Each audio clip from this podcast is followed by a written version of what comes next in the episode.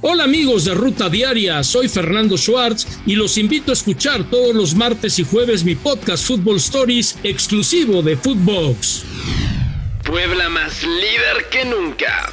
Anthony Silva sostuvo el gran paso del Puebla al atajarle un penal a Rogelio Funes Mori. La franja sigue arriba de la tabla con 14 unidades. Para cerrar la jornada de viernes, Juárez y Santos empataron a cero goles. Tijuana ante Necaxa igualaron a unos. Escuchemos las palabras de Nicolás Larcamón al término del encuentro.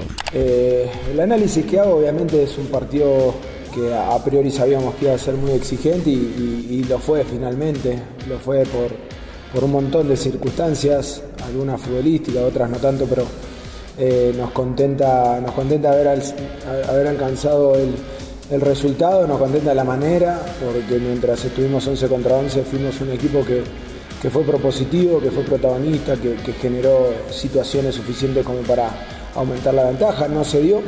Tri contra Brasil y Argentina.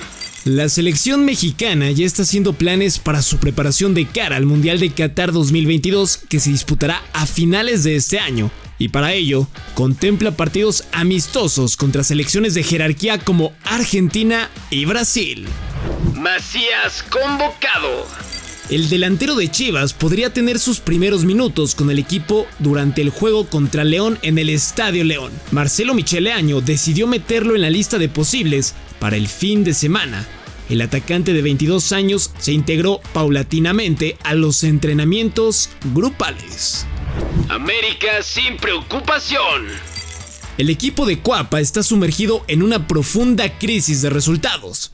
Apenas suman 4 puntos de 15 posibles en el inicio del clausura 2022. Jorge Sánchez asegura que el plantel azul crema está tranquilo y de que los resultados no se les ha dado, pues apenas están comenzando el torneo.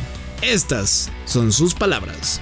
Desde que llegó Solari hemos trabajado de una manera distinta en la cuestión de que hemos, queremos apretar, queremos eh, a veces eh, mantenernos un poco dependiendo también del rival y hasta ahorita hemos seguido lo, que nos ha dicho el míster, ¿no? Y creo que todos bancamos al míster y todos estamos yendo por la misma línea del, del.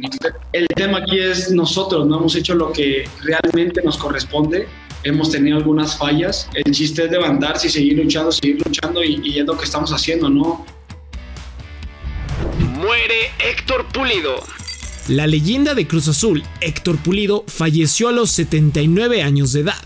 El exjugador no solo se ganó el cariño de la afición cementera, sino que también tuvo grandes momentos en la selección mexicana durante el Mundial de 1970. Herrera defiende a Solari y Aguirre. El técnico de Tigres, Miguel Herrera, considera que la labor del técnico cada día es más complicada por la inmediatez que demandan las directivas. Por ello, cree que Javier Aguirre y Santiago Solari no han fracasado y podrían levantar desde este mal inicio. Pues es desafortunada nuestra, nuestra posición como técnicos, es así, ¿no? Se levanta de repente la afición con ganas de ver algo y no le pasa, no lo ven y pues se molestan y lo primero que exigen es eh, cortar al técnico, que se vaya el técnico y creo que de los dos nombres justos que has dado son técnicos muy buenos, muy capaces, que han dirigido en Europa, que son tipos que bueno pues tienen eh, su trayectoria establecida, ¿no? Desafortunadamente la voraz del resultado en el día del, día a día del fútbol y más aquí en México pues es eso, ¿no? Es la exigencia de ganar, los equipos que tienen, los planteles que tienen, los equipos que representan, pues obvio que te exigen ganar y te exigen hacer las cosas lo mejor posible. Real Madrid entra en acción. El equipo merengue regresa a la Liga de España a defender su liderato en contra del Sevilla que se niega a perder de vista al equipo de Ancelotti. Escuchemos al italiano. En un momento que es particular para, para nosotros, salimos uh, después de una derrota que um, nos ha dolido y somos conscientes del mal partido que hemos hecho, pero ahora tenemos que focalizarnos en este partido. Es un momento importante de la liga. Tenemos ventaja. Queremos seguir con esta ventaja. Un Agüero estará en Qatar.